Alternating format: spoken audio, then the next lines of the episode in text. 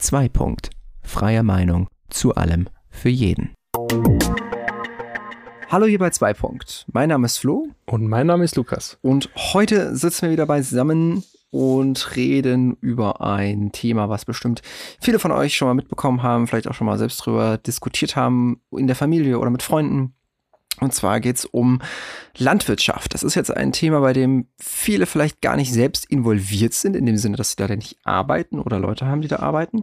Das uns aber alle betrifft, denn wir alle essen, trinken und konsumieren generell Produkte, die eben aus der Landwirtschaft kommen. Sie sind für uns lebenswichtig.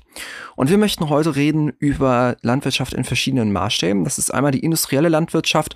Und wenn wir Zeit haben, dann reden wir noch ein bisschen über den Biolandbau bzw. die ökologische Landwirtschaft. Grundsätzlich wollen wir uns heute beschäftigen, allerdings eher mit der industriellen Landwirtschaft, den Folgen der industriellen Landwirtschaft, wie es überhaupt dazu gekommen ist, was dort eingesetzt wird und was eigentlich genau industrielle Landwirtschaft ist. Und ist es etwas, was zu kritisierend ist oder ist es etwas, was wir eigentlich, ja, ähm, umarmen sollten, was wir empfangen sollten für die Zukunft, wo wir schauen sollten, wie wir damit in Zukunft arbeiten was sind die Standpunkte, die wir da vertreten. Wir gucken einfach mal, wie wir da jetzt in dem, dem Laufe des Podcasts durchkommen und schauen mal, wie wir so unsere gegensätzlichen, ne, jetzt sage ich schon gegensätzlich, ich weiß noch gar nicht genau, wie du ehrlich gesagt dazu stehst, aber wie wir unsere Standpunkte dazu offenlegen und ich bin ehrlich gesagt ganz gespannt, wie das jetzt wird bei dem Podcast heute weil äh, wir, glaube ich, so privat auch noch relativ wenig darüber geredet haben, muss ich sagen. Ich bin gespannt auf jeden Fall und ich hoffe, ihr seid auch gespannt, wie die Folge jetzt weitergeht. Ganz kurz am Anfang möchte ich noch mal einen kleinen Verweis auf unseren Instagram-Kanal machen, der noch relativ neu ist und wir würden uns freuen, wenn wir da einfach noch ein, zwei Leute dabei bekommen und ich habe es einfach im Gefühl, dass ihr da Bock drauf habt auch noch da ein bisschen mehr Content von uns zu bekommen. Deswegen schaut doch einfach mal auf unserem Instagram-Kanal vorbei. Das ist 2.podcast. Das findet ihr ganz bestimmt. Dann starten wir einfach jetzt mal schnell in die Folge rein. Und zwar würde ich dich einfach mal fragen, Lukas, so unter dem Begriff industrielle Landwirtschaft, was verstehst du denn darunter? Ja, also ähm, ich würde es mal abgrenzen zur konventionellen Landwirtschaft. Ähm, also ich würde erstmal grundsätzlich, um den Vergleich zu schaffen, eben sagen, dass konventionelle Landwirtschaft hm, nicht jetzt, wie das häufiger mal für mich missbräuchlich verwendet wird, ist jetzt nicht unbedingt Biolandwirtschaft oder Landwirtschaft ohne, ohne künstliche chemische Dünge oder Mittel oder Pestizide, sondern für mich ist einfach konventionelle, konventionelle Landwirtschaft ähm, wie man das vielleicht von den Erzählungen der Großeltern noch kennt, so Bauernhof und man hat zwei Kühe, vier Schweine und drei Hühner oder so. Und man hat halt genau das auf dem Feld, was man so übers Jahr braucht. Ein bisschen Kartoffeln, ein bisschen Weizen und den Rest bekommt man von Tieren und vielleicht tauscht man noch das ein oder andere oder hat dann eben noch einen Nachbarn, der jetzt keine Ahnung, noch ein paar mehr Kühe hat und dann tauscht man eben das Schwein, Schweinefleisch, weil man mehr davon hat, gegen Milch oder sowas. Ja. Und im Vergleich dazu ist für mich industrielle Landwirtschaft einfach, ich habe nicht mehr von allem so ein bisschen, was ich das Jahr über brauche, sondern ich habe halt nur Weizen oder nur Spargel, nur Erdbeeren, nur Massentierhaltung oder was auch immer. Ich fokussiere mich auf eines, kaufe sehr viel zu von Zulieferern, die sich wiederum nur auf das, was sie mir liefern, eben beschränken. Zum Beispiel, wenn ich jetzt ein Viehzuchtbetrieb bin, kaufe ich Soja, Nahrungsmittel aus Südamerika und der Bauer in Südamerika baut halt nur, so, nur Soja an. Und ich mhm. mäste nur die Rinder zum Beispiel, die ich auch nicht auf dem eigenen Hof aufziehe, sondern die kaufe ich dann auch von einem Lieferanten für, äh, ja, wie sagt man, Rinderbabys ein. Kälber. Der offizielle das Wort suchte ich. genau, ich suchte, ich suchte das Wort Kälber, ähm, der eben sich nur mit der äh, Produktion von Rinderkälbern beschäftigt und eben, dass ich mich auf einen Sektor quasi spezialisiere. Hm. Wo natürlich im Vergleich zum anderen ein gewisser Risik, ein gewisses Risiko mitgeht, wenn ich eben keine Diversifizierung habe. Aber da kommen wir ja gleich zu, wenn wir noch ein bisschen näher über Monokulturen sprechen, mhm, glaube ich. Genau. Ja, das ist ganz interessant, weil du das, wenn du das so ansprichst, weil eigentlich, also ich kenne das aus meinem Sprachgebrauch, dass es eigentlich mehr oder weniger konventionelle Landwirtschaft und eben den Ökolandbau oder halt die Biolandwirtschaft gibt. Und der konventionelle Landwirtschaft, die konventionelle Landwirtschaft, die geht mehr oder weniger eigentlich auf in der industriellen Landwirtschaft. Also das verschmilzt eigentlich so ein bisschen dieser Begriff. Also industrialisierte oder industrielle Landwirtschaft ist da synonym mit konventioneller Landwirtschaft. Ich finde das sei ganz interessant, dass du da so ein, äh, dass du da noch eine Differenzierung zu machst, ehrlich gesagt. Ähm, aber ja, interessant auf jeden Fall. Ja, ich sehe das ein bisschen anders, auch jetzt durch den Begriff, den ich jetzt gerade versucht habe zu erklären, ähm, nochmal belastet. Also industrielle Landwirtschaft finde ich ehrlich gesagt auch ein bisschen einfach schwierig, weil ja, irgendwie kann ich mir das ganz schwer auch in meinen Kopf reinkriegen, dass halt Landwirtschaft auch was Industrielles ist, weil mit das industriell oder mit, mit Industrie im Generellen habe ich halt irgendwie immer so im Kopf, so mit, weißt du, mit großen Maschinen, die schwer Krach machen und irgendwie Fabrikhallen und da passt das irgendwie nicht so richtig rein in meinem Kopf mit ähm, ja, Landwirtschaft und auf dem Feld arbeiten. Aber selbstverständlich ist auch da auf dem Feld mittlerweile alles hochtechnologisiert, äh, je nachdem, wo man eben hinschaut. Und ja, industrielle Landwirtschaft fängt eigentlich auch schon mehr oder weniger da an, wo es die kleinsten Industriezweige gab. Äh, mit dem, mehr oder weniger mit der Einführung des Traktors oder mit, ähm, ja, mehr oder weniger mit der Abschaffung der tierischen Ressourcen, die man benutzt hat in der Landwirtschaft. So würde ich das mehr oder weniger betiteln.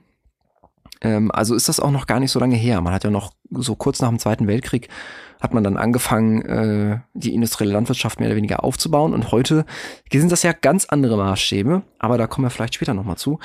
Ähm, ich würde jetzt gerne mit dir reden über ja, Monokulturen vor allen Dingen erstmal im Ganzen.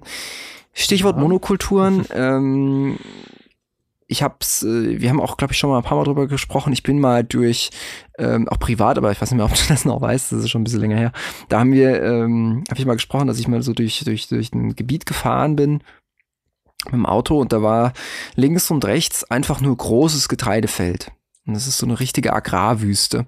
Und da würde ich dir jetzt einfach mal fragen, was, wenn du jetzt Stichwort Monokulturen, was, was fällt dir dazu ein? Was möchtest du dazu loswerden, sag ich jetzt mal so? Ja, also es ist, ich erinnere mich so ganz dunkel, ist eine Weile her, dass ich das letzte Mal im Biounterricht gesessen habe, aber ich erinnere mich da so ganz dunkel an irgendwelche Unterrichtseinheiten in der achten Klasse, ähm, wo eben erklärt worden ist, dass es ja gar nicht so gut ist für den Boden, wenn ich Jahr für Jahr immer das Gleiche anbaue, weil die Pflanzen, die ich anbaue, ob es jetzt Weizen ist oder Raps oder andere Getreidesorten, mhm. eben verschiedene Bedürfnisse an ähm, Nährstoffen haben.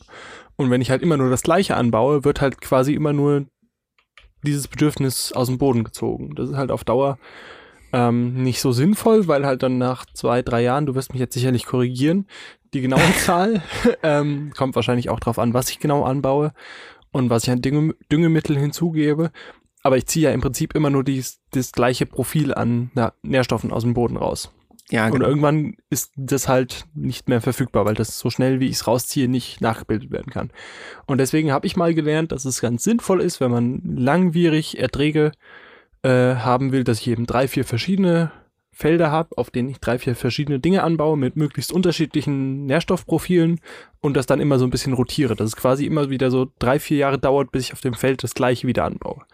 Hm. Ähm, von daher denke ich, ist das ein Problem bei Monokulturen. Und wenn man es jetzt ganz strikt so auslegt, wie ich es eben getan habe, dass es quasi den Weizenbauer gibt, der nichts macht, außer Weizen anzubauen, weil der kann zwar dann Weizen zu Weizen rotieren, das bringt da nichts. Ähm, von daher wird er wahrscheinlich relativ viel zu, an Düngemitteln zugeben müssen.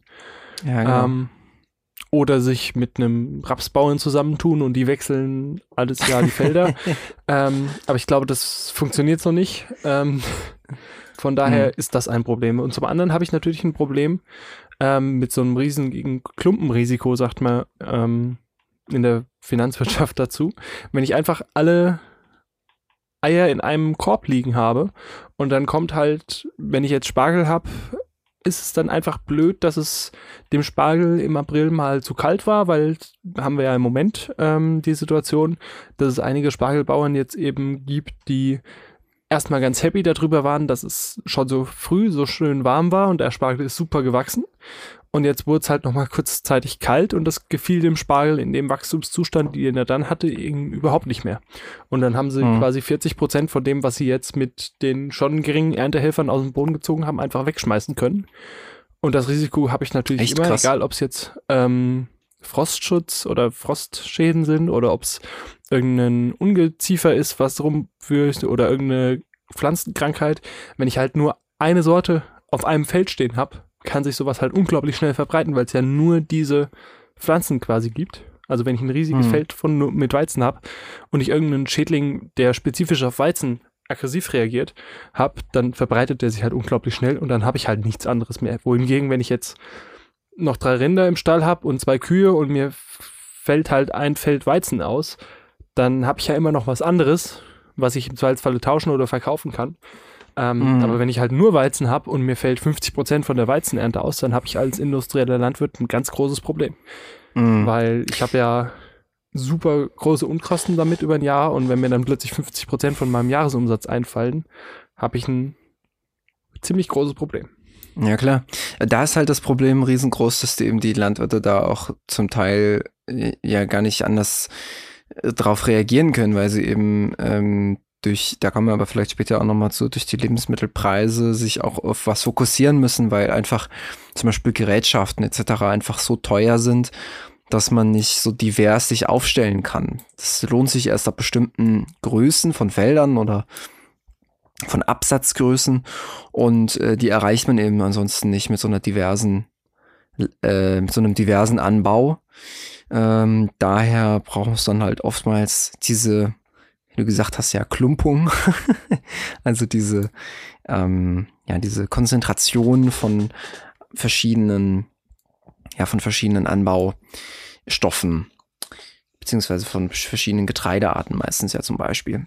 Ähm, worauf ich jetzt vor allen Dingen hinaus wollte mit der Monokultur ist zum Beispiel die, ja, die ähm, Artenvielfalt innerhalb eines, in, innerhalb einer Monokultur.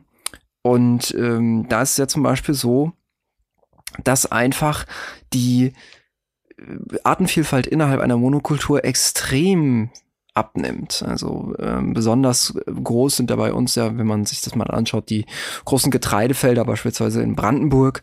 Ähm, andere Monokulturen, die man so vielleicht gar nicht kennt, das sind zum Beispiel die großen Palmölplantagen in Indonesien beispielsweise ähm, wo eben eine ganz andere Art von Monokultur herrscht, das auch so ein bisschen aussieht wie ein Wald, wo aber im Endeffekt eigentlich nur eine einzige Art wächst und alle anderen Arten können da drin überhaupt nicht überleben.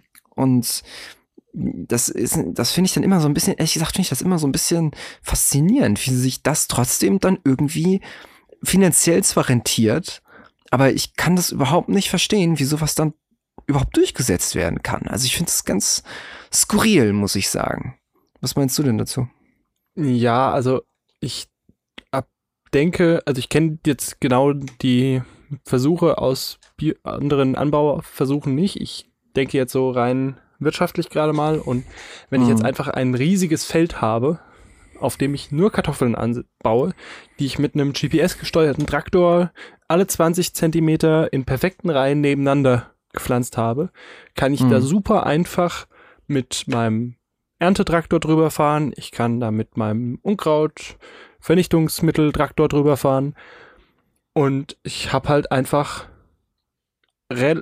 ich muss zwischendrin nicht irgendwie groß wechseln oder darauf achten, dass ich jetzt irgendwie das die Pestizide oder gut, das gibt es im Biolandbau eh nicht. Ähm, aber ich habe halt einfach diesen Skalierungseffekt, dass ich einfach mein Feld von der doppelten, dreifachen, vierfachen, fünffachen Größe mit einem Aufsatz für einen Traktor abfahren kann, wo alles gleich liegt.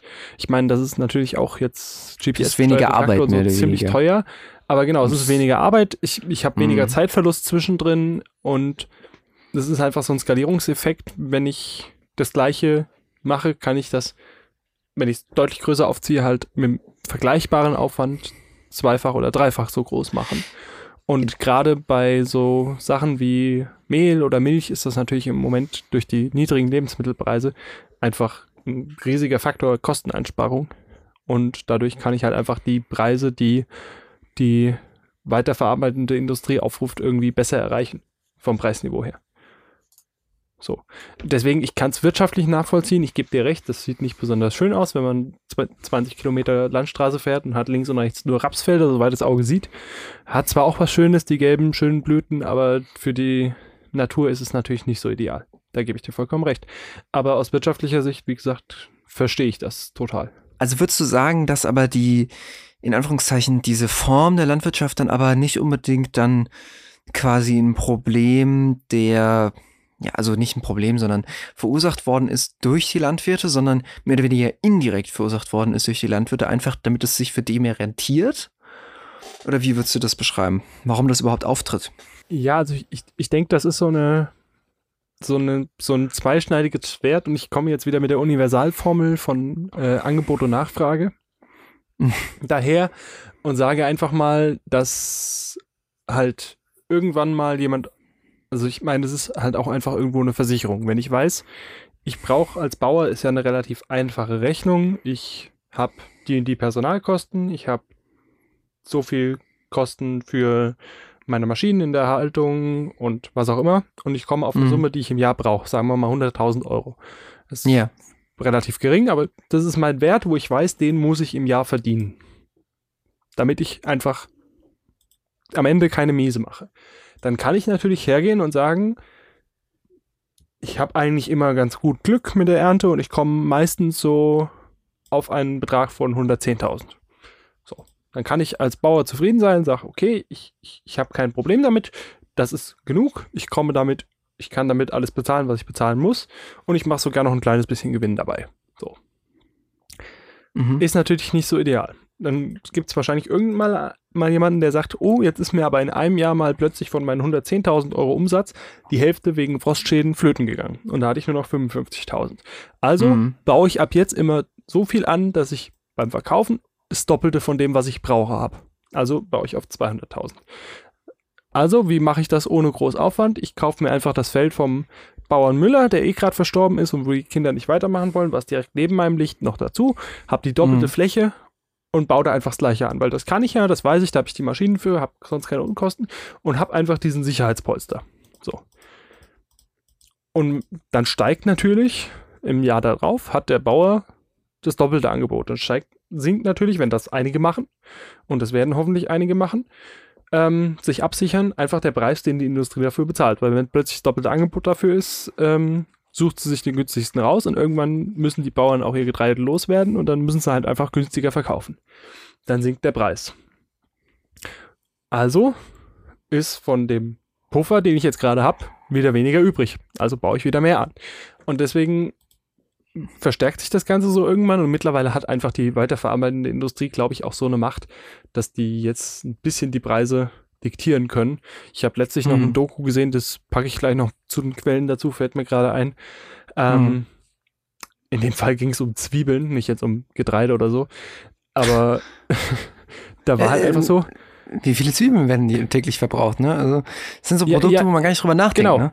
Ähm, hm. Oder allgemein Kohl, so. Ähm, aber da ging es jetzt eben spezifisch um eine Sorte Zwiebeln, nämlich Silberzwiebeln für so Gurken im Glas oder so. Also rein mhm. Konservenindustrie. Sonst gibt es mhm. eigentlich keinen Abnehmer dafür.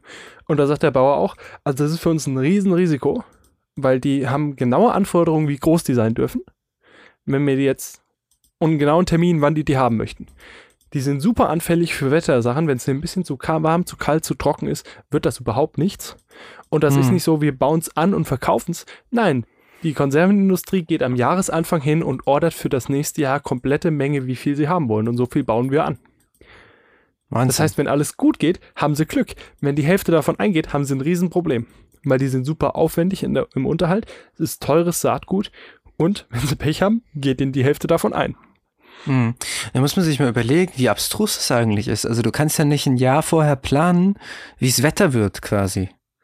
Nein, überhaupt nicht. Also das ist, ja noch so das geringste Problem, was sie haben, denke ich mal, ehrlich gesagt. Und ja, also, äh, das, das finde ich das Zitat, so seltsam. Also. Das Zitat da war auch, also eigentlich richtig lohnen tut sich das für uns nicht. Das ist eigentlich ein Riesenrisiko. Aber wir machen es halt, weil wir hier noch die einzigen im Umkreis sind, die das anbieten überhaupt. Und wir haben halt eigentlich bis jetzt immer einiges Glück gehabt dabei und es macht halt auch so ein bisschen Spaß. Das ist so eine Herausforderung, anders als die Industriezwiebeln, wo man einfach Tonnen von pro Jahr produzieren. Hm. Ja, die ähm, bei Monokulturen, was mir da immer direkt einfällt, ist, ähm, das sind zum einen das, was ich schon erzählt hatte mit den äh, Palmölplantagen, ähm, die wirklich, also die, die sehen aus der, aus der Ferne oder auch wenn man durchgeht, sehen die aus wie ein guter Wald, ne? Palmöl, Pal also Palmölpalmen, die ähm, sind ja auch relativ große Bäume, ne? Und so. Und trotzdem, wenn man da dann Bilder von sieht, ähm, dann sieht man eins, diese, diese großen Wälder, die sind tot. Hm. Da lebt sonst nichts drin, außer diesen Palmölpalmen. Und das ist, also diesen Ölpalmen, und das ist wirklich heftig. Das ist richtig krass.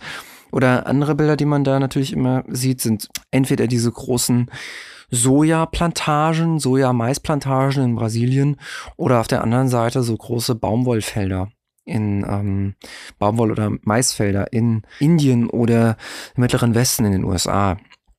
Und das ist wirklich heftig. Und da muss ich sagen, finde ich, wenn man sich das anschaut ähm, und dann auch weiß, was da für Konsequenzen dahinter stehen, da finde ich das wirklich krass, dass sich diese industrielle Landwirtschaft auch durchgesetzt hat in der Welt und nicht eben eine Landwirtschaft, die ja mehr an der Natur dran ist. Das klingt jetzt vielleicht ein bisschen esoterisch, aber weil ich hatte gerade nämlich gedacht, dass so quasi die Bauern in die Richtung eigentlich da noch am nähersten dran sind. Aber vielleicht tue ich mich da einfach auch komplett in die falsche Ecke verbuddeln und quasi, dass die Bauern gar nicht in Anführungszeichen dran schuld ist oder ohne, dass ich da überhaupt irgendwelche Schuldzuweisungen machen will oder so. Aber verstehst du, was ich meine, worauf ich hinaus will? Ja, also ich denke, wie du das gerade angesprochen hast mit den ganzen Waldschäden auch, das haben wir ja hier auch im Moment oder mit totem Wald, Monokulturenschäden. Einfach, wenn ich an so Sachen denke wie, oh, wie heißt's? Nicht Birkenkäfer. Ähm, Borkenkäfer. Borkenkäfer, so. Der Birkenkäfer. Ähm, genau, der, der bekannte Birkenkäfer. Nein, äh, mit so Sachen wie Borkenkäfer, der dann einfach ein riesiges Areal Wald zerstört, wo man dann nachher nur noch mit dem Harvester durchfahren kann und alles rausholen kann für irgendwie Holzproduktion und auch riesenrum ein riesiges Areal einfach an Wald wieder rausnehmen muss, damit der sich nicht weiter ausbreiten kann.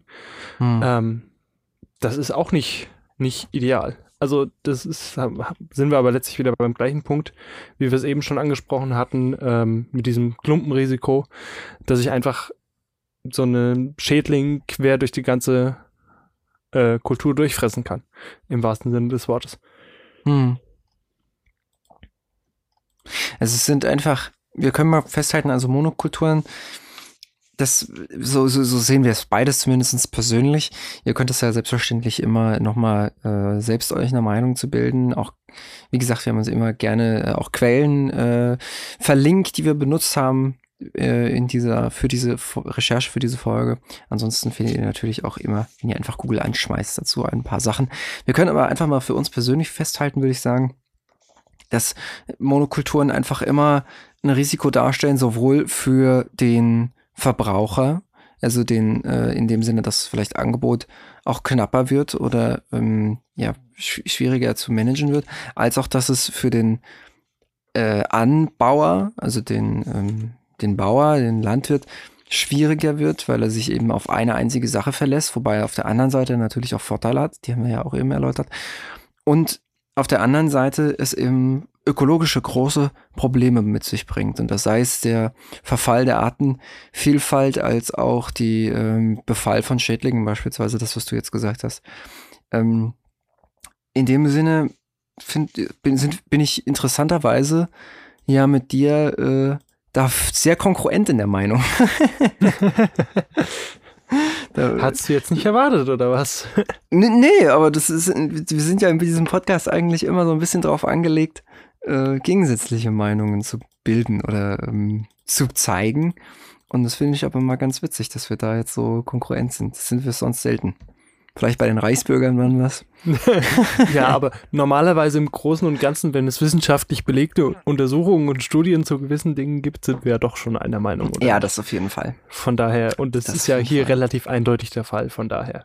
Ja, dann würde ich sagen, ähm, Stichwort, wir waren ja letzte Woche dabei mit ähm, genetisch veränderten Organismen. Und da zum Stichwort Pestizide würde ich gerne nochmal kommen. Und zwar, wir haben ja äh, letzte Woche, kurzer Recap für alle, die vielleicht nicht mehr ganz so aktuell äh, sind, was eigentlich in der letzten Woche passiert ist. Da haben wir ja über, wie gesagt, über GMOs, über genetisch veränderte Organismen gesprochen. Unter anderem eine Pflanze, die dabei ins Auge fällt, ist der sogenannte BT-Mais oder die BT-Baumwolle, die eben ein bestimmtes Gift bildet, äh, was Schädlinge abhalten soll, diese Pflanze zu verzehren oder zu schädigen.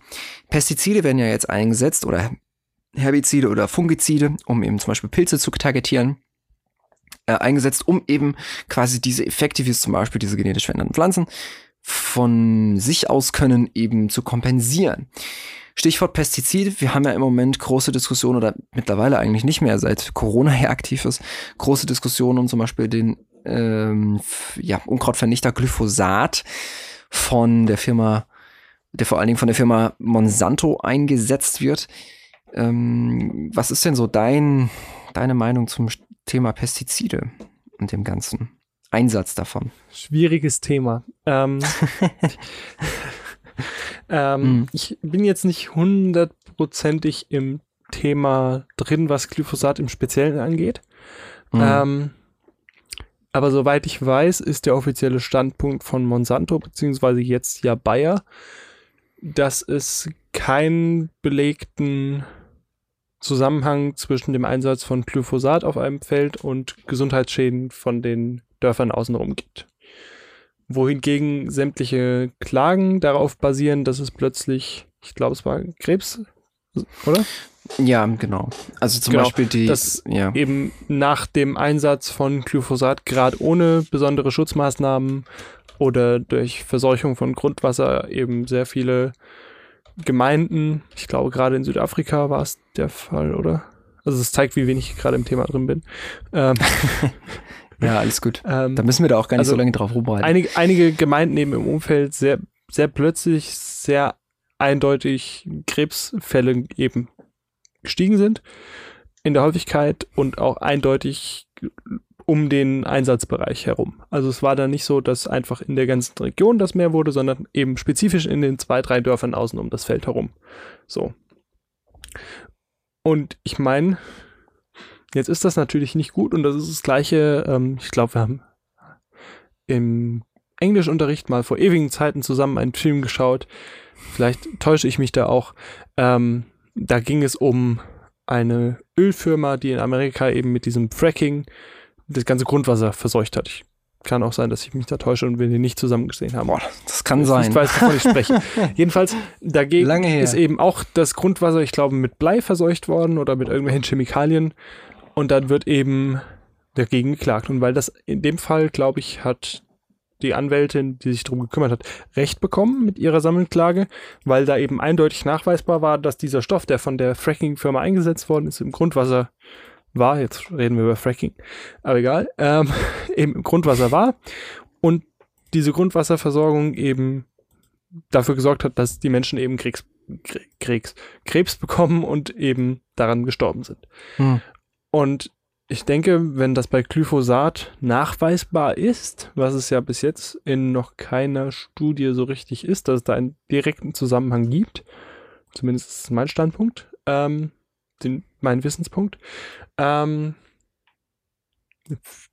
finde ich, das muss man das nicht tolerieren, aber sollte man dem Ganzen mit einem vernünftigen Maß an Respekt begegnen. Also, dass ich jetzt nicht irgendein hochchemisches Düngemittel oder Pestizid ohne Schutzkleidung und ohne Atemmaske einfach mal so übers Feld streue, sollte hoffentlich jedem klar sein, sondern ich schütze mich dagegen mit entsprechenden Maßnahmen dass das Ganze mhm. natürlich irgendwann ins Grundwasser und in die allgemeine Umwelt kommt, ähm, wird schwierig zu verhindern sein.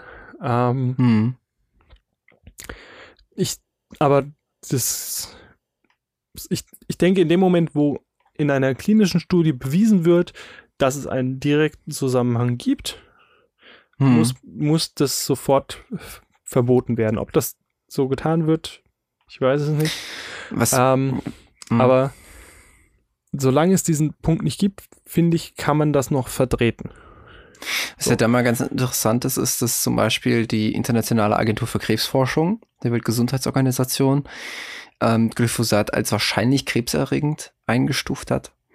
Und ansonsten ist beispielsweise eigentlich nicht so eingestuft wird.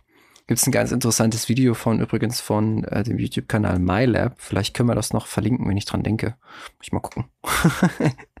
ich dann denke, da gibt es ein ganz äh, interessantes Video zu, ähm, wie da unterschiedliche Bewertungen zustande kommen, beispielsweise.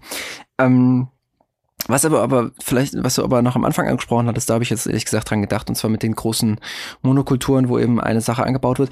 Da ist meistens eben auch der Einsatz von groß eingelegten Pestiziden ähm, eben sinnvoll, auch wichtig für die äh, Landwirte, weil eben diese Monokulturen extrem anfällig sind für Schädlinge, weil eben, wenn nicht divers angebaut wird, eben große Verluste eingefahren werden können mit einem Befall, zum Beispiel von Schädlingen, sei es, ob das jetzt Insekten sind oder Pilze etc. Und deswegen äh, ist ja auch ein großes Gegenargument gegen die äh, konventionelle Landwirtschaft, also die äh, industrielle Landwirtschaft, dass eben zusammen mit diesen großen Monokulturen auch ein großer Pestizideinsatz äh, vonnöten ist. Da ist ja zum Beispiel so ein Punkt, äh, dass man das beispielsweise weiter bekämpfen könnte mit den genetisch veränderten Organismen. Aber ähm, den Standpunkt haben wir ja schon stark debattiert in der letzten Woche. vielleicht genau. nur nochmal an die Zuschauer, wenn sie da nochmal äh, das vielleicht nicht richtig mitbekommen haben. Wie gesagt, die Folge von letzter Woche geht darauf genauer ein. Äh, und ansonsten freuen wir uns da natürlich auch immer über Feedback von euch oder über Meinungen, was ihr dazu zu sagen habt zu dem ganzen Thema. Dann, ehrlich gesagt, wir haben ja jetzt so ein bisschen so über allgemeine Sachen gesprochen. Ich hätte mal so eine persönliche Frage an dich. Wir haben ja eben über Lebensmittelpreise auch mal ganz kurz angekratzt. Was würdest du denn sagen, wie wichtig sind dir denn oder wie viel macht denn so Lebensmittel in deinem Portemonnaie aus? Das muss jetzt nicht in Prozent sein oder in Euro oder sonst was, sondern so im Bauchgefühl. Wie viel würdest du sagen, ist das so? Äh, es ist ein Anteil von 15 Prozent, knapp. Bei dir persönlich jetzt, oder wie? Ja, bei mir persönlich. Im, Im Zeitraum Januar bis jetzt April. Ähm, weiter ist die Datenbank nicht.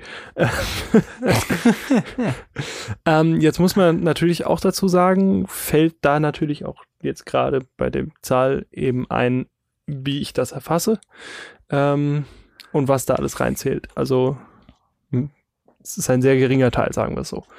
Ähm, hm.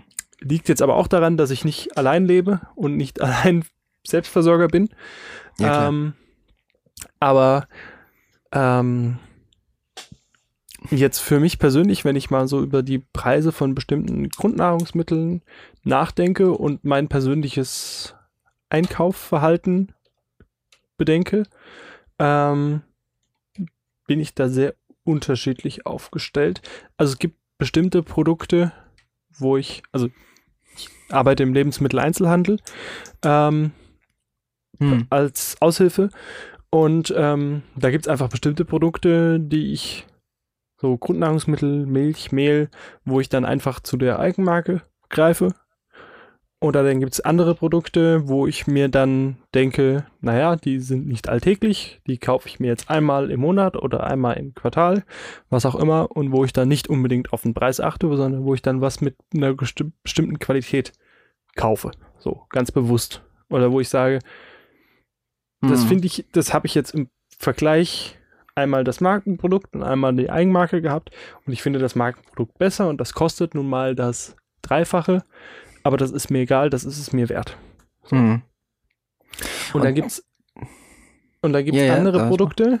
Ähm, also wir haben so einen Service, da kann man sich den Einkauf online bestellen und dann nur noch abholen und dann wird er eben von Mitarbeitern gepackt. Und dann gibt es manchmal Einkäufe, die ich dann eben für Kunden packe, ähm, wo ich mir denke, okay, wow, das sind jetzt gerade zehn Artikel oder so, aber oder 15, und der Einkauf kostet jetzt 250 Euro, wo ich mir dann beim ersten Was? Augenblick Echt? mal Gedanken drüber mache, was, hä, hier muss irgendwo ein Fehler sein. Das kann nicht sein. Hier ist irgendwo So ein viel. Systemfehler drin. Und ich habe nachgeschaut und das war ein originaler Einkauf. Ähm, da waren halt, ich habe das selbst gepackt, ich habe da aber beim Einkaufen oder beim Packen nicht selbst drauf geachtet. Wie ich es auf dem Lieferschein gesehen habe, wurde es mir klar, was das war. Ähm, da war in dem Fall einfach von den 15 Artikeln waren 12 Artikeln äh, Meeresfrüchte und Lachsfilet und so Sachen. Und das war halt alles kein Monokulturzuchtfisch, sondern das war alles ordentlich zertifizierter Wildlachs, wo dann ein Päckchen Wildlachsfilet von 250 Gramm 12 Euro kostet. So. Hm. Und so ging das durch. Also Hm. war halt einfach jede Menge Gutes. Und ich meine, ich kenne die Kunden jetzt ein bisschen besser. Ich habe schon mehrere Einkäufe für sie gepackt. Da war halt recht viel bei. Da ist permanent nur Bio bei. Das kostet dann halt einfach gerade beim Fleisch mal das drei- oder vierfache, mal mindestens. Hm. Ähm, und aber, aber da wird einfach Wert das, drauf gelegt in dem Fall. Ja, findest du das Ja. denn gerechtfertigt, sag ich jetzt mal so? Dass das einfach Ähm. mehr kostet? Oder wo willst du, anders gefragt, wo willst du denn sagen, also ich habe immer so ein bisschen das Problem, wenn ich irgendwo stehe und, also generell vielleicht auch noch für den, für den Zuhörer, ich, ähm, ich esse relativ wenig Fleisch, versuche da relativ drauf zu achten. Ähm, und da habe ich teilweise echt ein Problem, wenn ich da dann einkaufen gehe und dann sehe ich irgendwie äh, dann ein Rindergulasch für einen Preis, wo ich denke, wow, also wie willst du denn davon überhaupt irgendwas ernähren an Kuh, sag ich jetzt mal in Anführungszeichen, geschweige denn von der Produktkette, also von der, von der, von der Kette, die dann noch hinten dran hängt. Und äh, wie soll das dann aussehen? Also ich, ich, ich habe da Riesenprobleme mit, muss ich ehrlich gesagt sagen, mit so absoluten Niedrigpreisen, wo ich denke, wow, Wahnsinn. Also ich meine, und gerade das, was du zum Beispiel eben gesagt hattest mit den, so die Everyday-Produkte in Anführungszeichen, da guckst du so, das ist so das No-Name, in Anführungszeichen Sachen und so. Und zum Beispiel, da würde ich jetzt auch gar nicht so drauf sagen, dass ich da darauf achten würde, ob das jetzt irgendwie ein Markenprodukt ist oder sowas. Das nicht. Aber ich würde darauf achten, wie es produziert wird. Und gerade bei so Everyday-Produkten, weil du die ja oft benutzt. Wenn das jetzt mal Sachen sind, die du nicht so oft benutzt, dann würde ich sagen, ja, okay, gut, das eine Mal, das war jetzt nicht so dramatisch oder so. Aber bei Sachen, die du halt täglich benutzt oder halt sehr, sehr oft, die du ja viel benutzt, die du viel verbrauchst, das ist ja nicht irgendwie ein Hammer, den du in die Hand nimmst, sondern den du ja verbrauchst. Und da würde ich gerade sagen, da ist es ja besonders wichtig. Oder nicht? Weil das ja genau dann quasi der Zweig ist, der ja dann zur Massenproduktion führt. Oder wie meinst du das? Ja, also ich, ich, ich habe Natürlich ist er auch teurer, im- ne? Ist klar. Das Genau. ist äh, die, Also- die, die Gegenseite davon dann. Ich, ich habe gerade mal äh, eben in der Vorbereitung einfach mal spaßeshalber, weil ich wusste, dass wir uns genau um diesen Punkt unterhalten würden, ähm, ein bisschen recherchiert und habe Mhm. jetzt ähm, mal bei einem äh, Supermarkt, den ich nicht näher benennen möchte, du weißt sicherlich bei welchem, Mhm. ähm, auf der Online-Seite mal ein paar verschiedene Produkte aufgerufen. Jetzt habe ich mal geschaut. Ähm, ich habe jetzt einfach mal zum Vergleich eine Produktgruppe genommen, nämlich einfach Haarmilch ähm, mit Mhm. roundabout 1,5% Fett. Dann gibt es manche Hersteller, das ist 1,8 oder die Eigenmarke hat, gibt es nicht mit 1,5, aber egal. Mhm. Jetzt habe ich die billige Eigenmarke in Anführungsstrichen, da kostet der Liter Milch 65 Cent. Die etwas besser aufgezogenere Eigenmarke, die ein bisschen mehr Qualität widerspiegeln soll, kostet genau das gleiche. Hätte ich jetzt so nicht geschätzt, ich hätte geschätzt, die ist so 4, 5 Cent teurer, vielleicht 70 Cent, aber nein, die kostet auch 65 Cent der Liter. Dann Das allein wäre ja schon eine Folge wert. Ähm, dann die hauseigene Biomarke kostet der Liter Mhm. Milch einen Euro. Damit hatte ich gerechnet. Ich weiß, dass der teurer ist. Also Ähm, wie, viel, wie viel teurer ist das dann? Wie viel hat die andere nochmal gekostet? 35 Cent, also knapp 50 Prozent mehr. Boah. So. Mhm. Da hatte ich aber ehrlich gesagt nicht mit gerechnet, weil das hat mich dann selbst überrascht. Das hätte ich so nicht geschätzt. Die Markenprodukte Milch kosten. Meinst, meinst du zu teuer oder zu billig? Entschuldigung, ganz kurz. Ähm, Im Ranking, wo der erscheint, der, die Biomilch. Ach so. Mhm. Ähm, die Markenmilch kostet dann nämlich zwischen einem Euro 10 und einem Euro 30 der Liter. Ist das dann Bio oder ist das Dings? Das ist dann einfach, ähm, Ja, weiß ich nicht. Ist, ich glaube nicht. Also steht nicht spezifisch drauf, dass es Bio ist. Das ist ganz normal. Ja, ich denke, in dem Fall darf ich es mal sagen, Schwäbchen und Wein Stefanmilch. Also. ja, okay. Das, ich, ich hatte eigentlich eher erwartet, dass so die Markenmilch so zwischen einem Euro und Euro 20 kostet und vielleicht die Biomilch so Euro 30, Euro 35. Das war hm. so mein Bauchgefühl vom Ranking her. Und hm. da habe ich mich eben, denke ich, hier kann ja irgendwas nicht sein. So. Aber doch, das ist in dem Fall so. Hm. Und ähm, ich meine, ich habe es jetzt nicht mit Mehl verglichen. Das lag jetzt vielleicht daran, dass das online nicht aufzufinden war. Ähm, aber ich denke, da könnte ich einige Produkte so durchgehen, wo es eben diese Biomarke von gibt. Ich meine, ich habe jetzt auch keinen besonderen. Ich hätte jetzt noch wahrscheinlich äh, laktosefreie Milch vergleichen können, die wäre dann noch ganz woanders. Mm. Aber es ging mm. jetzt einfach mal um den Vergleich. Also, ja. Mh, mm, und um auf deine eigentliche Frage jetzt zurückzukommen, ähm, jetzt ist natürlich der Unterschied, sagen wir mal, zwischen der Eigenmarkenmilch für 65 Cent und der Markenmilch für 1,20 Euro, das sind knapp 100% Preisaufschlag. So, Pi mal Daumen. Mm. Das ist eine ganze Menge. Für ein alt tägliches Produkt, was ich in der Woche immer brauche für die verschiedensten Sachen. Egal, ob ich koche, backe, Kaffee mit Milch trinke, wie auch immer. Ich brauche dieses Produkt. Hm, hm. Das ist natürlich eine ganze Menge. Jetzt muss ich aber natürlich nicht die Markenmilch kaufen. Ich habe ja als Konsument selbst die Wahl, ein günstigeres Produkt zu kaufen. Jetzt kann ich ja in dem Fall meine Kosten um 100% redu oder 50% reduzieren, wenn ich einfach statt der Markenmilch die Discount Discounter nicht, sondern die Eigenmarke kaufe. Hm. So. Jetzt ist natürlich auch also Sachen die Eigenmarke wieder, Bio oder die Eigenmarke nicht die Eigenmarke die Eigenmarke nicht Bio. Okay. Äh, mhm. Nicht Bio und ohne Gentechnik. Ähm, ganz dicker Siegel drauf. So. Ähm, aber Bio ist natürlich dann von der Eigenmarke wieder das anderthalbfach. Und wenn ich jetzt einfach mal denke, ein ähm, Haushalt, der jetzt einfach so schon einfach Wert drauf legen muss, was ein Produkt kostet. Wenn ich da dann einfach mal pauschal, ich weiß, das ist jetzt nicht breit angelegt, diese Studie, aber wenn ich einfach mal diese pauschal 50% auf die Lebensmittelrechnung aufschlage für ein Bioprodukt, mhm. dann kann das schon der Unterschied sein, ob ich die Rente, äh, die Rente, sag ich, die, äh, die, die, die Miete bezahlen kann oder nicht. Von daher mhm finde ich das gerechtfertigt, dass es einfach diese verschiedenen Stufen gibt. Ähm, und ich bin, ich bin der vollkommen mit dir sicherlich der ein, gleichen Meinung, dass äh, eine Biomilch nicht das drei- oder fünffache kosten sollte von der normalen Milch. Keine, keine Frage. Ähm, Nein, da wäre ich jetzt gar nicht drauf ich, gekommen, ehrlich gesagt. Ich kann aber auch ähm, total verstehen, dass ein Bioprodukt, was einfach höheres Risiko hat und mehr Aufwand bedeutet, Mehr ist einfach viel mehr Arbeit. Ja. Eben. Ähm, ja. Und das kann ich ja beim Obst genauso durchexistieren. Ja, kostet die Discounter-Banane in Anführungsstrichen vielleicht die Hälfte von der Bio-Banane. So. Hm. Die Bio-Banane sieht dann noch nicht so schön aus, aber habe ich als Konsument, wenn ich die kaufe, vielleicht einfach ein besseres Gewissen bei. So. Ich kann das total verstehen, dass ein Bioprodukt mehr kostet, aber es darf halt nicht aus rasten, in Anführungsstrichen, der Preis. Also der sollte in einem mhm. gewissen Rahmen bleiben.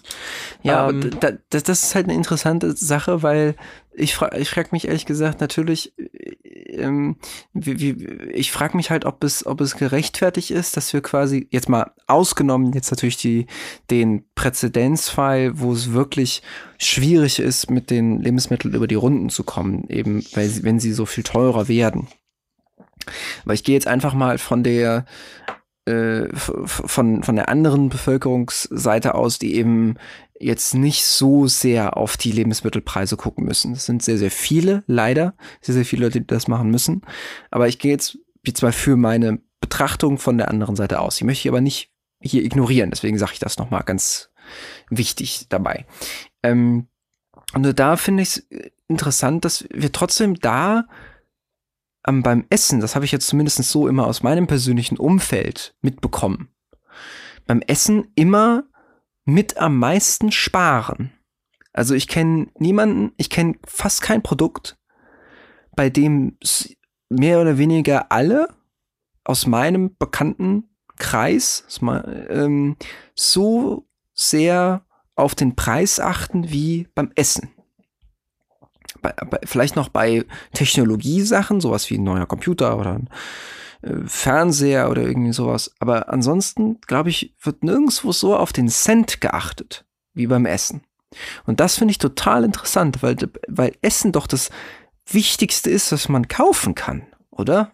Würdest du das anders sehen? Mm, ja, also ähm, ich, ich gebe dir verhältnismäßig total recht, in Anführungsstrichen.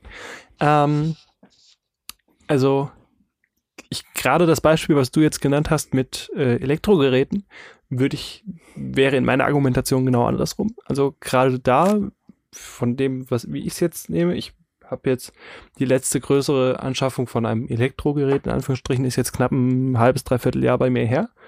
Hm. Und da habe ich mich halt auch gefragt, ich könnte jetzt entweder das Modell aus dem letzten Jahr kaufen und würde knapp ein Viertel sparen, was dann aber schon ein Jahr älter ist. Ich könnte das aktuelle Modell kaufen oder ich könnte das Modell in der Preisklasse drüber kaufen. Also es ging in dem Fall um einen Radcomputer, also im Prinzip einen tollen, äh, also im Prinzip ein Navi fürs Rad mit GPS-Funktionen, mhm. Tracking-Funktionen mhm. und so weiter. Ähm, also hatte quasi die Wahl, kaufe ich das Produkt, was einigermaßen okay ist, das Consumer-Produkt, kaufe ich das, die Edition aus dem letzten Jahr oder gehe ich eine Stufe höher, was dann ein bisschen mehr kann, ein bisschen bessere Akkulaufzeit hat, ein bisschen yeah. hat ein Touch-Display statt irgendeine Tastenfunktion. Und da habe ich gedacht, diesen Radcomputer wirst du die nächsten fünf bis sechs Jahre benutzen. Also kaufst du nicht das Produkt aus dem letzten Jahr, weil das hat, da ist dann noch ein Jahr länger her. Du weißt nicht, wie die Softwareunterstützung in fünf Jahren aussieht. Und dann willst du, will ich einfach ein aktuelles Produkt haben, was jetzt auf dem aktuellen Stand ist und möglichst lange noch vom Hersteller mit Updates versorgt wird. Mhm. Und außerdem möchte ich mich dann nicht in einem Jahr oder zwei ärgern und denken, ach, hättest du damals doch nicht wegen 150 Euro jetzt so genau auf den Preis geachtet und hättest du doch lieber jetzt ein Touch-Display und die mehr Funktionen genommen. Jetzt hättest du das gerne, aber jetzt kaufst du natürlich in einem Jahr nicht einen neuen Radcomputer. Aber also du würdest jetzt sagen, dass das Produkt quasi wichtiger ist als Lebensmittel. Nein, ich will nicht sagen, dass es wichtiger ist. Ich, ich, ich wollte sagen, dass ich da nicht so, dass ich da anders argumentiere vom Preis als du, weil du gesagt hast, da wird vielleicht ähn, ähnlich auf den Preis geachtet. Und da würde ich genau andersrum argumentieren, das Produkt benutze ich für fünf, sechs Jahre, da achte ich sehr spezifisch nicht so, auf den Preis. Okay. Mhm. Da okay. ist es mir auch mal eher wert, noch mehr dafür zu zahlen. Weil ja. da, dann rechne ich mir das runter und denke, ja, 150 Euro auf fünf Jahre gerechnet sind drei Euro im Monat, die ich mehr mhm. für die Nutzungszeit bezahle. Das ist es mir wert, prozentual. Mhm. So. Wohingegen ich natürlich beim, gerade beim Lebensmitteleinkaufen, was ich ja jede Woche tue, ähm, oder manche in kürzeren Rhythmus, je nachdem, ähm, sehr spezifisch drauf achte und es ja meistens ähm, relativ einfach ist, die Preise zu vergleichen. Also du gerade auch immer wieder damit konfrontiert wirst, ne? Das ist eben, ja jede. Du wirst regelmäßig andauernd. damit konfrontiert und du kaufst ja jetzt quasi ein Produkt, jetzt bei dem Liter Milch, was du quasi zwei, drei Tage nutzt und danach hast du es verbraucht. Ist ja jetzt nicht wie ein Elektrogerät, was du fünf bis zehn Jahre nutzen kannst. So. Also zehn Jahre finde ich ambitioniert, aber ja. Ich, ja. Das war das Extrembeispiel. Okay, eine Computertastatur kannst du vielleicht zehn Jahre nutzen. Ähm, aber gerade bei Lebensmitteln ist es ja dadurch, dass du diesen extremen Preiskampf von Discountern zum einen hast, die ja sehr gezielt damit werben, wie viel günstiger sie sind als die Konkurrenz. Und zum mhm. anderen du ja einfach eine riesige Vergleichbarkeit hast. Also ich meine, so ein Radcomputer, ich war in meinem äh, Fahrradladen um die Ecke, weil ich gedacht habe, ich kann den zwar auch bei Amazon bestellen, aber ich habe hier super Erfahrungen mitgemacht und wenn der halt 10 bis 15 Prozent teurer ist als Amazon, egal, wenn der mir den besorgen kann, kaufe ich den da, um den lokalen Laden zu unterstützen. Also hm. die hatten den nicht mal da von der Marke, weil sie die Marke nicht im Angebot haben. Und das ist jetzt keine kleine Marke. Garmin ist jetzt nicht das Nischenprodukt. Hm. Ähm, die hatten, konnten ihn mir zum einen nicht verkaufen, weil sie ihn einfach selbst nicht bekommen haben. Und zum anderen hatten die überhaupt keine vergleichbaren Produkte da. Die hatten die überhaupt nicht da, dass ich mal hätte sagen können, ich gucke mir mal einen anderen an, ich teste mal von der Bedienung. Das war alles, war nicht möglich. Hm. Okay, also im Internet bestellt, war dann noch eine Story, aber es geht ja jetzt nicht drum wohingegen ich natürlich im Lebensmittelmarkt, wenn ich vor dem Milchregal stehe, habe ich direkt auf Augenhöhe, ich überlege gerade, wie es bei uns im Laden ist, ich habe auf Augenhöhe natürlich die Markenprodukte, Wein Stefan, Schwäbchen ähm, und wie sie nicht alle heißen. direkt auf Augenhöhe. Mhm. Und dann habe ich davon vielleicht im Regal an Einheiten 12 bis 24 Kartons Milch, also ein Liter Kartons, Tetra. ja. Und dann habe ich natürlich direkt davor das Eigenprodukt, palettenweise stehen. Auf Griffhöhe. So. Da brauche ich nicht im Regal reingreifen. Da brauche ich nicht, äh, wenn ich jetzt für, keine Ahnung, einen Wocheneinkauf vier, fünf Päckchen Milch kaufe, nehme ich mir die einfach von der Palette runter, fertig. Außerdem habe ich dann direkt, wenn ich vorm Regal stehe, selbst obwohl ich nur einen Meter Abstand habe, ich sehe 10 bis 15 verschiedene Sorten Milch vor mir. Mit allen verschiedenen Preisen. Direkt auf einen Blick. Ich kann sofort vergleichen, ah, hier gibt's. Ah, das, das wäre noch interessant. Ähm, aber egal. Ähm, es gibt nämlich noch so eine fair gehandelte Milch aus Deutschland. Ähm, das wäre jetzt preislich nochmal interessant. Ich glaube, die ist auch so um Euro rum. Aber da habe ich ja Mhm. sofort den, Verbrei den Vergleich. Markenmilch, Euro 19, nein, zu teuer. Äh, Eigenmarke, 65 Cent, naja, vielleicht ein bisschen was Besseres. Ah, Biomilch, ein Euro, okay, kann ich mitnehmen. Mhm. Da habe ich ja sofort, oder genau andersrum, naja, 30, 50 Prozent Aufpreis für Bio, naja gut, dann tut's auch die günstige. So, da habe ich sofort einen Vergleich und da rede ich ja dann in dem Fall, ist es vielleicht ja sogar bei so ein paar Cent, äh, bei so ein paar Cent. Ich meine, wenn ich jetzt zwischen 65 Cent und 1 Euro vergleiche, ist das ja erstmal eine ganze Menge. Das ist ja äh, im Prinzip die gleiche Argumentation wie, warum es 99 Cent kostet und nicht ein Euro, weil die 99 Cent kleiner wirken. Und dann, dann ist, Nee, nee, aber- naja, ich wollte ich wollte ja eher darauf hinaus, dass ja eben dieses Geld ja dann auch dazu genutzt wird, um eben einen guten, eine gute, eine gute Haltung zum Beispiel jetzt bei Milch, ne, mal von den Milchkühen zu finanzieren. Und wenn das eben so billig ist, dann kann ich mir nicht vorstellen, wie diese Haltung eben dann gut aussehen soll, verstehst du? Und das finde ich Ja. krass, dass dann dann viele Leute das auch gar nicht wahrnehmen. Verstehst du? Es ist ja okay, wenn du es weißt und das vielleicht auch gar nicht anders kannst, weil du eben vielleicht nicht unbedingt die Möglichkeit hast, jetzt immer zum teuren, guten, in Anführungszeichen, Produkt, gut im Sinne von gut für den, gut für auch das Tier, beispielsweise, was jetzt bei der Milch dahinter steht, ähm, zu bezahlen. Äh, Aber wenn, wenn du, wenn du quasi, wenn du da quasi gar nicht drüber nachdenkst, das finde ich so schwierig, weißt du, wenn, wenn du, weißt du, so dieses, dieses, dieses klassische, so Klischeebild, so, Mama, wo kommt die Milch? Ja, aus dem Pappkarton, weißt du, so, und das gar nicht, gar nicht so im Bild ist und das dann nur auf diese Preise runter reduziert wird, das finde ich so schwierig, weißt du? Ja, wobei, ähm, da muss ich jetzt auch noch mal einhaken. Ähm, ich weiß es halt ziemlich genau, weil ich die Verpackungen und die Lieferungen halt bei uns kenne, wie zum Beispiel jetzt gerade beim, ich meine, bei Milch ist es jetzt natürlich noch eine andere Frage, aber jetzt Mineralwasser in dem Fall. Ich weiß einfach, dass das Produkt der Eigenmarke vom Mineralwasser Ja. von einem Markenhersteller kommt. Weil da steht auf der Palette, auf der Umverpackung drauf, wer der Absender ist, wer diese Palette versendet hat. Ja. Ich weiß, das ist exakt die gleiche Abfüllerbrei wie das Markenprodukt, was das Doppelte kostet. Und genauso ist es bei der Eigenmarkenmilch. Ich habe gerade mal nachgeschaut, die ist von Hochwald, was jetzt auch keine Billigmarke ist. Und ich denke, dass gerade dieses ähm, Bewusstsein auch mittlerweile einfach durch diese viele ähm, gibt es ja mittlerweile wie viel Markencheck. Ich glaube, im ersten gibt es das, ähm, wo dann einfach verglichen wird, dass die Eigenmarke, das Markenprodukt und vielleicht das super Ultra Premium Produkt. Wo dann einfach festgestellt wird, naja, im Prinzip ist die Eigenmarke nichts anderes als das Markenprodukt mit einem anderen Etikett drauf. Ja, genau, aber mir geht es halt gerade wenn nicht so ich- unbedingt.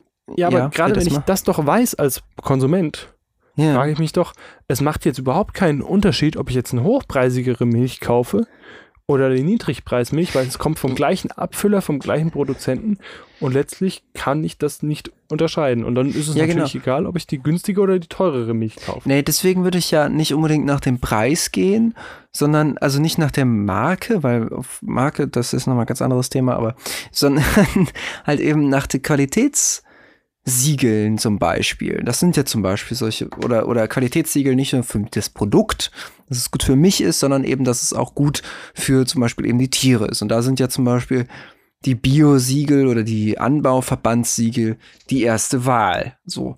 Und das meine ich vor allen Dingen eher. Jetzt nicht mal unbedingt das Markenprodukt, weil das ist, wie gesagt, eine ganz andere Geschichte. Das ist sowieso ein bisschen schwierig, aber so in die Richtung. Und das finde ich eben schwierig, dass da so teilweise irgendwie gar nicht so richtig vielleicht auch die Überlegung dahinter steht.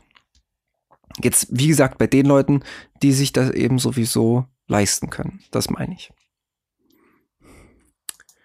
Ja, also nochmal, ich gebe dir recht, dass es, dass es berechtigt ist, dass ein Bioprodukt mehr kostet. Keine Frage. Und ich hm. gebe dir genauso recht, dass der Milchbauer, der am Ende steht, von der Milch, die er verkauft, leben können sollte. Keine Frage. Ja, und dass das Aber, Tier gut lebt. Ja.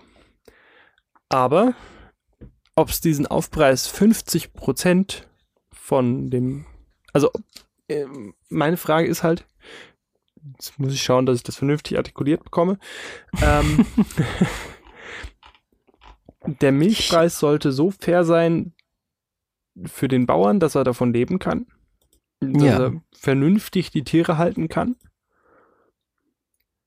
Aber ja. er sollte immer noch bezahlbar sein. Also es kann meines Meinung nach was ich Also du meinst, es muss irgendeine Art von Deckelung geben, quasi, wo, wo man sagt, so jetzt ist hier nicht mehr vertretbar, ähm, sage ich jetzt quasi. Genau, es sollte halt bezahlbar bleiben. Und ich, ich kann mir halt nicht vorstellen, wie wir es gerade eben angesprochen haben, dass jetzt eine, dass ein Konsument aus einem niedrigeren Einkommensniveau für den Liter Milch, den er bis jetzt immer 65 Cent bezahlt hat, das irgendwie einsehen und gerechtfertigt finden kann, dass plötzlich diese Milch jetzt nicht mehr 65 Cent der Liter kostet, sondern 79 Cent. Und hm. ich glaube, in dem Moment ist ihm das Tierwohl, böse gesagt, wenn er gerade so über die Runden kommt von seinem Lohn, absolut egal. Ja, klar. Ja, klar. Also von daher, ich finde, es sollte da einen Kompromiss geben. Ich meine, wenn wir jetzt bei Milchpreis sind, wenn der 4, 5 Cent teurer wäre, wäre das wahrscheinlich für die meisten kein Problem. Keine Frage. Ob davon natürlich dem Tier so richtig geholfen ist, ist die andere Frage, weil dann kommt es natürlich auch wieder drauf an, wo landen denn diese 4, 5 Cent Preiserhöhungen? Landen die wirklich beim Bauern oder nicht? Weil ich habe zum Beispiel im ähm, Vorfeld einen Artikel gelesen. Jetzt will ich gerade mal schauen, dass ich ihn noch finde. Lukas hat seinen Artikel erfunden. Willkommen Lukas hat seinen Artikel gefunden. Willkommen zurück, genau. Ähm, dass du natürlich noch so tollen Überleitungen jetzt gerade reinsingst, hatte ich nicht erwartet. ähm, und jetzt, wo ich den Artikel gefunden habe, wünschte ich mir fast, dass ich ihn nicht gefunden hätte. Er unterstützt meine Argumentation nämlich genau nicht, ähm, sondern haut es genau dagegen. Ähm, was ich eigentlich im Kopf hatte, war, dass, ähm, also in dem Fall ging es um, ähm, um den Brotpreis und welche Einwirkungen der Getreidepreis darauf hat, Auswirkungen. Mhm. Mhm. Falls ihr das Dokument in der Beschreibung aufgerufen habt, also ab dieser Folge haben wir die Quellen nochmal in einem extra Dokument zusammengefasst für euch. Das ist der Artikel ähm, vom Deutschen Bauernverband. Das ist der vorletzte Artikel, den wir verlinkt haben, stand jetzt zur Aufnahme. Ähm, aber da ist auf jeden Fall drin, wie viel ähm, Deutscher Bauernverband der Situationsbericht. So. Hm. Ähm, genau. Ähm, jedenfalls, ich wollte eigentlich darauf ähm, hinaus, dass eben wenn der Bauer fair bezahlt wird, das ja relativ große Auswirkungen auf den Preis hat und dass sich nicht ja. jeder leisten kann. Jetzt ja. ist hier aber die Rechnung, ähm, dass der Anteil vom Getreide bei einem Brötchen zum Beispiel überhaupt gar keinen Unterschied am Preis macht. Also ich vom Brötchen jetzt. jetzt. Genau. Jetzt ist hier quasi nicht hm. genau beschrieben, ähm, von welcher Preisklasse Brötchen wir hier sprechen. Ob das jetzt das Brötchen vom Bäcker für 35 Cent ist oder ob das das Discounterbrötchen für 6 Cent ist. Aber ich vermute mal das 35 Cent? Cent Brötchen. Ach du Scheiße. Ja, 6 oder 7 Cent. Ich habe es jetzt nicht genau im Kopf. Auf jeden Fall mhm. unter 10. Ähm, jedenfalls, hier ist jetzt ausgegangen, wenn man den Ge Getreidepreis verdoppeln würde, was mit dem Preis fürs Brötchen passiert. Mhm. So. Und das spricht jetzt nochmal Bände der Brötchenpreis steigt nämlich gerade um einen Cent. Deswegen vermute ich, dass es um das etwas teurere Brötchen geht. Ähm, also es ist quasi kein Unterschied beim Verbraucher, aber für den Bauern ist es ein totaler Unterschied. Jetzt ist natürlich die Frage, andersrum gerechnet, wenn der Preis für das Korn verdoppelt wird und der Preis vom Brötchen sich nur um einen Cent verändert, was das über die Lieferketten und verarbeitende Industrie aussagt, dass von dem Brötchen von 35 Cent genau ein Cent beim Bauern ankommt. Hm. So. Ähm, von daher, ich denke, das ist das größte Problem, dass einfach ein sehr geringer Anteil der ähm, Preise, die der Konsument tatsächlich bezahlt, beim Landwirt tatsächlich ankommen. Beim Erzeuger ähm, ankommen. Hm. Beim Erzeuger, genau. Ähm, aber ich denke, ich schaue mal gerade, ob es da noch. Ja, genau. Hier, das ist doch nett. Ähm, Ihr seht, wir sind hm. top vorbereitet immer für unsere genau. Folgen. Ähm, Aber wenn ihr jetzt noch dabei seid und zuhört, dann seid ihr sowieso tiefe Fans nach einer genau. Stunde. Ähm, der Brotpreis hat sich nämlich seit 1950 bis 2017 ungefähr verzehnfacht, mhm. wohingegen der Preis für den Weizen um einen Cent gestiegen ist. Krass. Ja, also man muss dazu sagen, der war zwischenzeitlich in den 1980ern, war der mal um 7 Cent gestiegen und ist dann wieder gefallen. Ähm, aber das ist relativ erschreckend. Das ist auch der gleiche Artikel vom Bauernverband. Ähm, Preisvergleich Arbeitslöhne, Brot- und Weizenpreise ist die Grafik. Ähm, mhm. Also das zeigt einfach mal wieder, dass da eine fürchterliche Preissteigerung und Umsatzsteigerung stattgefunden hat, die aber einfach effektiv nicht bei den Landwirten angekommen ist, was die wiederum zwingt, möglichst Kosten einzusparen und dann wieder zu Monokulturen zu kommen. Aber jetzt drehen wir uns schon so ein bisschen im Kreis. Ähm, ich habe es eben schon gemerkt. Ähm, ich, ich würde sagen, jetzt, ja. genau. und wir sind ja jetzt auch schon bei einer ganz guten Zeit angekommen von dieser Folge.